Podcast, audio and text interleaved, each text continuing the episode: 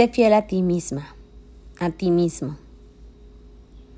Más allá del género, más allá de si eres hombre o mujer, pero en dónde naciste, pero lo que hiciste o lo que te conforma o define, creo que es momento de regresar a tu verdadera lealtad, a lo que para ti se siente bien, genuino, que te hace sentir expansivo, ligero, alegre, que conecta con tu verdadera naturaleza.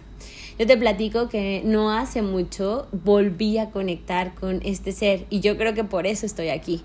¿Te acuerdas que te platiqué que precisamente, ¿no? Me encantaba hacer esto de grabar mi voz frente a una grabadora en ese entonces.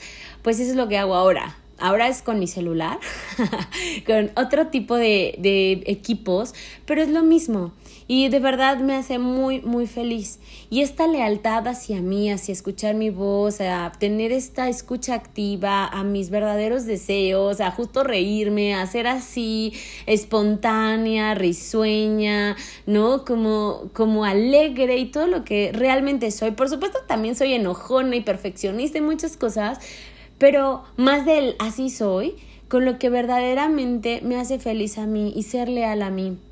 He dejado de hacer muchas cosas por a lo mejor complacer a los demás o tener lealtades a los demás, que me dicen así tienen que ser las cosas, así funciona el mundo, pero mi mundo tal vez se maneja diferente. Y si yo no soy leal a mí, ni siquiera voy a poder aprender, porque nadie aprende en cabeza ajena. Entonces, si yo soy leal a mí, y a lo mejor me equivoque, pero será mi equivocación. Y yo de todos modos, así le haya hecho caso a alguien más o a mí mismo, quien vive las consecuencias y quien asume las cosas soy yo tanto para bien como para mal. Así que el día de hoy te voy a invitar a que seas leal a ti antes que a los demás, porque solo así nos volvemos responsables, solo así es que verdaderamente podemos tener la sabiduría a través de nuestras propias experiencias, porque no vas a poder echarle la culpa a nadie, por eso es bien difícil, porque ahí dices, ay, claro, yo por mi familia, yo por esto, yo por mi signo, no,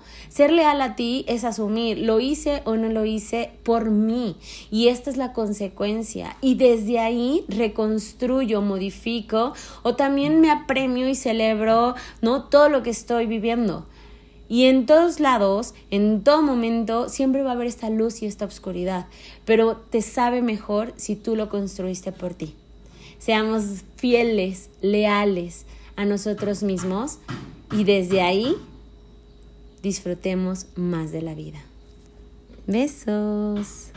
Si te gusta, recuerda darle, seguir, compartir y nos vemos en la siguiente. Bye.